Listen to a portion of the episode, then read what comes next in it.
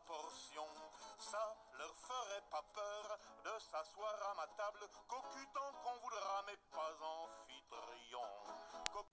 Shalom à toutes et à tous, merci d'être de retour sur DAF Yomi pour l'étude du DAF 33 de la Maseret Yevamot, notre DAF d'hier que nous rattrapons aujourd'hui.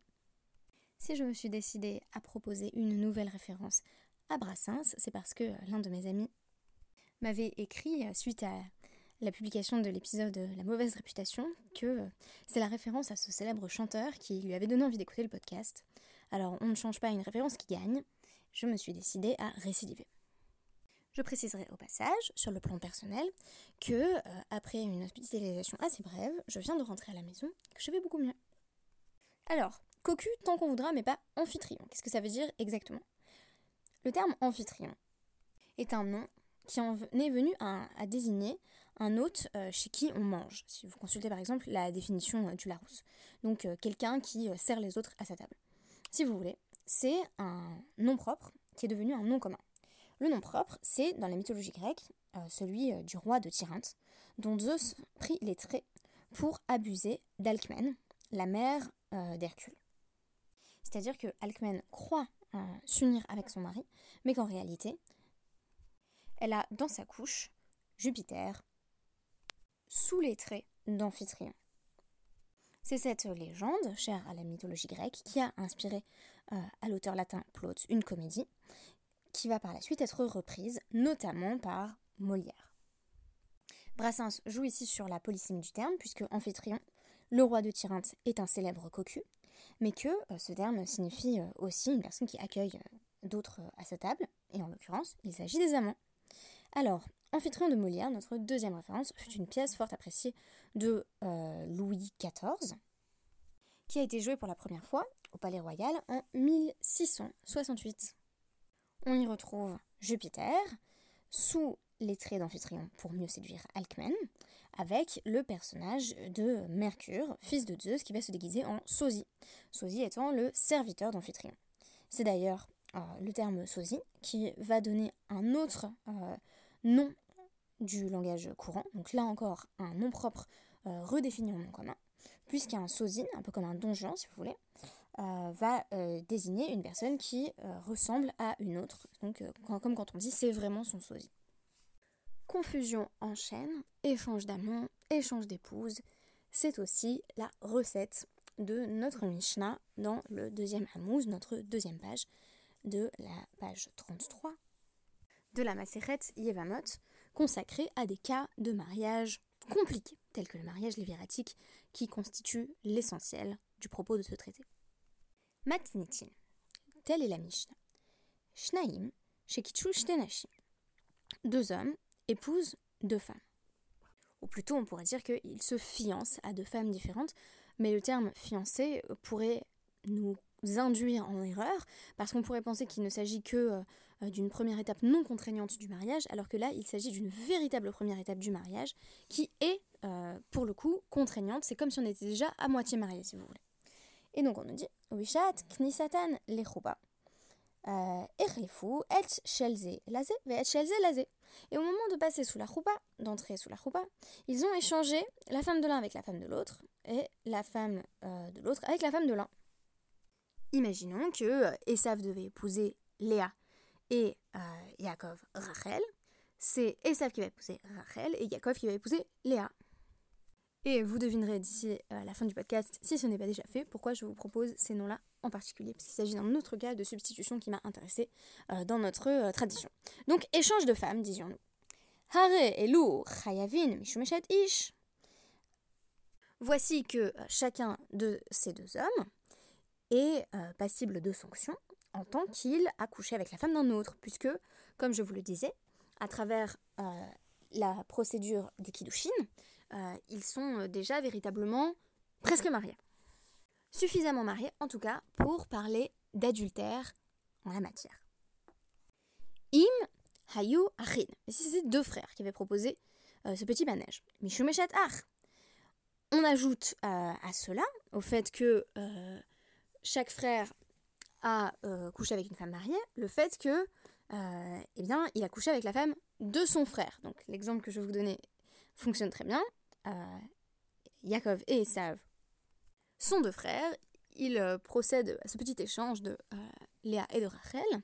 Voici que la chose est considérée comme passible de sanction. Ve'im hayu achayot, et si elles étaient elles-mêmes sœurs, donc ça marche toujours très bien avec Rachel et Léa, qui dans le récit biblique sont sœurs. Mishum isha el achota. Il y a une, une sanction supplémentaire qui s'applique au fait que euh, ils ont pris une femme et son épouse pour épouse, ce qui est interdit. C'est-à-dire qu'on ne peut pas épouser euh, une femme et sa sœur. Alors, vous me direz, là vous êtes confus parce que dans le récit biblique, euh, c'est possible, mais à partir du don de la Torah, on ne peut pas épouser une femme et sa sœur. Sauf que là, euh, ben, Esav, il avait commencé par se fiancer avec Léa, et ensuite il a épousé Rachel. Donc il a ajouté encore une, une, situation où il est considéré comme responsable juridiquement. Mais ça pourrait être encore pire, si je puis dire. Et si en plus euh, il s'avère que euh, les deux femmes avaient leurs règles, eh bien il y aurait un interdit supplémentaire lié au fait d'avoir des relations sexuelles avec une femme pendant qu'elle est en nida, c'est-à-dire pendant qu'elle a ses règles. La suite de la Mishnah va nous intéresser moins directement. On nous dit ce qu'il faut faire euh, en cas d'échange semblable. Ou On sépare euh, ses épouses de leur mari pendant trois mois. Schéma, mais ou de crainte qu'elles ne soient tombées enceintes euh, pendant cette période entre euh, l'échange donc, et le mariage, c'est-à-dire qu'on présuppose qu'à partir du mariage, il y a eu relation sexuelle entre le couple, une ou plusieurs, ça, va être débattu dans la Gemara, et donc qu'elles auraient pu tomber enceintes dans l'intervalle. Ceci ne s'applique pas si elles étaient trop jeunes pour porter des enfants, Auquel cas, on nous dit, Marcerinotan Miyad, on se hâte euh, de les restituer à leur premier mari. Donc, euh, on prend euh, Léa qui avait été mariée à Thor à Yaakov et on la rend à Esav, si vous voulez. parce que là, il n'y a pas de possibilité qu'elle soit tombée enceinte. Elle est, trop jeune pour tomber enceinte. Mais si ces femmes étaient filles de Kohanim, elles ne peuvent désormais plus consommer de la trauma parce qu'elles ont eu des relations sexuelles illicites. Évidemment, ce qui va troubler l'Agmara, c'est le cas lui-même. Premier mot de l'Agmara, fou. Ils ont échangé. Midé, Berachaya, Skinan. Et l'Agmara dit est-ce qu'on est en train de parler euh, de transgresseurs? Est-ce qu'on est en train de parler euh, de, grands débauchés là ou quoi? Euh, Ça veut dire quoi? Il y a Yaakov et Esav qui ont dit vas-y, je te donne ma femme, tu me files la tienne, ok, pas de problème, on se serre la main. C'est n'importe quoi. Vetu, haletane rabbichia. Euh, Rabbi Chia dit à ce sujet, Harikan shesh esre chataot, i bemezid mi ika korban. Et en plus, Rabbi Chia, il a dit à ce sujet, euh, il y aurait en tout 16 euh, sacrifices à apporter. Donc il faut savoir que quand on commet euh, une, faute, une transgression de la Torah par erreur, on apporte un ou plusieurs sacrifices, selon euh, la teneur et les ramifications de cette faute. Donc si on fait le calcul, en réalité c'est 4 par personne et il y a 4 personnes impliquées, donc ça fait 16, deux hommes et deux femmes. Ibemezid, Mika Korban. Est-ce que si c'est volontairement qu'ils ont transgressé, mais oui la poupée Si c'est volontairement qu'ils ont transgressé, eh bien, on n'apporte pas de corban. Si vous voulez, euh, la logique de, l'apport du sacrifice euh, est spécifiquement liée à un contexte où on a fait quelque chose de manière non intentionnelle. Rav Yehuda dit, bah oui, mais alors on aurait dû nous dire, fou euh, il y a eu un échange au lieu de ils ont échangé. Parce que ils ont échangé, ça donne vraiment l'impression que c'était volontaire, alors que la forme passive, le hofal, donc fou aurait bien montré que euh, c'était euh, une mésaventure. Vous voyez bien qu'ici nous avons affaire à ce que l'on pourrait tout, à fait euh, considérer comme une scène de comédie, peut-être encore plus brillante que celle qu'a repris Molière. Et donc, réponse à la question de la Gemara et la Dékatané, ce qui est écrit dans la Mishnah, à savoir Mafrishin otan shlosha chodashim shema meuberot ha lav meuberot sharian. Donc la Mishnah nous dit on attend trois mois pour savoir si elles sont enceintes ou pas. Et si elles sont pas enceintes, elles sont autorisées. Ça veut dire quoi? Elles sont autorisées à revenir auprès de leur mari de départ. Mezid Mais si euh, les maris avaient fait ce petit échange euh, à dessein et sciemment, comment pourrait-on dire après euh, ce qu'il faut bien appeler un adultère pur et simple Bon bah ok, toi tu retournes avec ton premier mari, Pardon, j'ai été contrainte de m'interrompre au milieu d'une phrase et de faire une brève pause. Je disais donc, euh, comment ça pourrait être autorisé de les laisser revenir avec leur mari de départ s'il y avait eu adultère pur et simple euh, par la volonté des, deux époux? Donc on dit, euh, Shma Mina, Urlefu. Apprends là que ce que voulait dire la Mishnah, c'est elles ont été échangées, mais sans qu'il y ait volonté de mal faire. Shma Mina, effectivement, euh, entend de là, littéralement, c'est-à-dire euh, conclut bien que le sens de la Mishnah, c'est un cas euh, d'échange totalement involontaire. Et vous me direz, mais dans quelle situation on peut échanger des épouses sans s'en rendre compte? Et c'est là que je voulais vous rapporter un passage du traité Megillah que nous avons étudié ensemble et qui va apporter quelques lumières sur cette situation rocambolesque. Alors, souvenez-vous, nous parlions de euh, la Tniout, euh, ce qui était présenté comme une forme de, de réserve euh, de Rachel Menou. Donc, Tniout ici ne se traduit pas du tout par pudeur et ne se traduit en réalité même pas par réserve. on va dire que ça désigne plutôt le fait de se faire passer après quelqu'un d'autre. Donc, voilà, une forme de, de retrait de soi. Juste avant le passage que je m'en vais citer, Rachel a averti Yaakov que euh, Lavan, donc le père de Rachel, allait tenter de lui faire épouser par la ruse Léa plutôt qu'elle, parce que Léa est l'aînée. Et donc Rachel dit euh, Fais attention parce que euh, mon père va essayer de t'avoir. Euh, Yaakov lui dit que lui aussi est très rusé et ils mettent en place un système de signes qui vont permettre à Rachel et Yaakov de se reconnaître dans le noir. Alors, on imagine, à partir de ce contexte, que euh, les mariages ne se produisaient pas à visage découvert, que la mariée était voilée, un petit peu comme dans ces cérémonies euh, euh, racidiques, où il y a un voile en fait assez épais qui cache le visage de la mariée, ou tout simplement que les mariages avaient lieu la nuit sans possibilité d'éclairage naturel. Quoi qu'il en soit, on connaît la suite, puisque Yaakov va bel et bien épouser Léa. Donc, le pshat, c'est-à-dire notre texte biblique euh, littéral, ne nous parle pas de euh, ce subterfuge dit des simanim, c'est-à-dire les signes euh, que devaient employer Rachel et Yaakov pour se reconnaître. Qu'est-ce qui s'est mal passé dans l'utilisation de ces signes? On nous dit Kimata Laila. La nuit est arrivée, donc clairement, on est sur une situation où la raison pour laquelle les époux ne se reconnaissent pas, c'est parce qu'ils se marient la nuit, puis ont euh, donc leur nuit de noces, qui se déroule euh, évidemment toujours dans l'obscurité. Et donc, euh, à Amara, Rachel est prise d'un remords. Elle se dit Hashta, mikasfa achatai.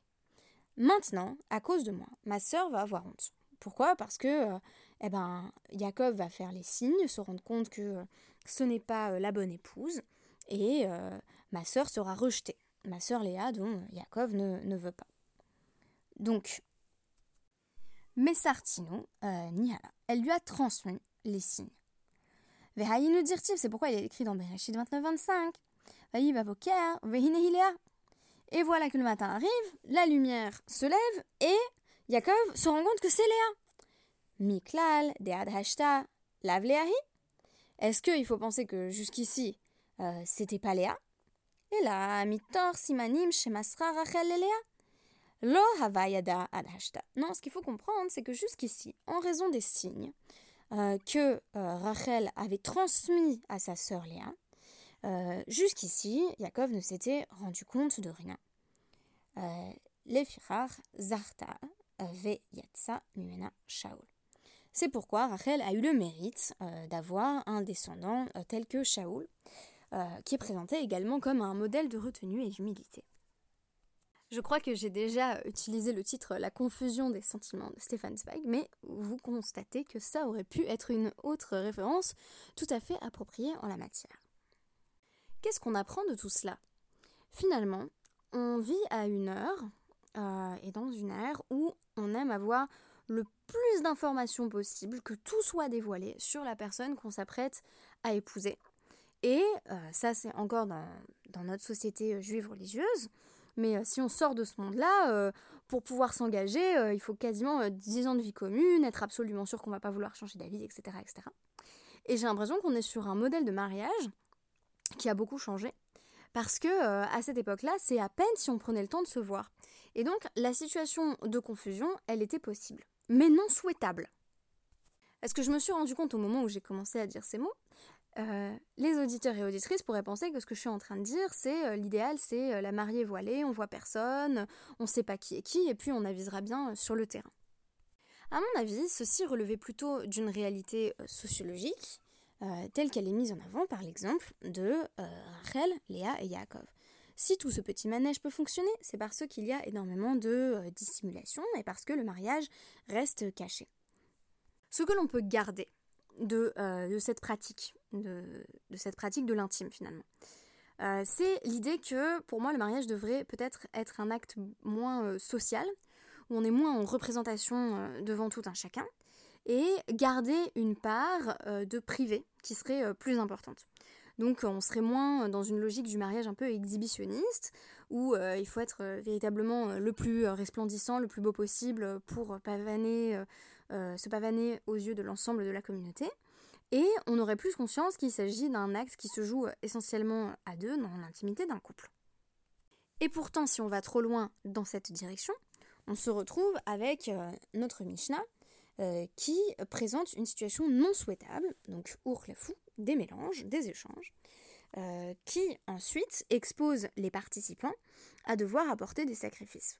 Donc, ne pas connaître du tout la personne avec qui on est sur le point de s'engager, à tel point qu'on est susceptible de procéder à des échanges malencontreux, c'est également présenté comme une catastrophe. Chercher un équilibre, ce serait peut-être chercher plus de dévoilement, mais au sein du couple. En cela, la méthode des simanimes, qui a quelque chose d'érotique, me semble bien aller dans la bonne direction. C'est-à-dire donner des signes qui permettent au couple d'exprimer euh, son amour l'un à l'autre et son affection, sans pour autant être dans la visibilité euh, totale, puisque le mariage se passe la nuit à quelque chose de caché. Vous l'aurez compris, ce podcast euh, soulève la délicate question de l'équilibre entre privé et public, entre caché et dévoilé, et nous enjoint à ne tomber dans aucun extrême. Puisque connaître suffisamment la personne avec laquelle on s'apprête à se marier, c'est ne pas se rendre passible de sanctions et ne pas s'exposer au cas de la Mishnah, qui est le cas de fou, un grand mélange. Je vous remercie pour votre écoute et je vous dis à tout à l'heure pour euh, l'étude du DAF 34 de la Maseret.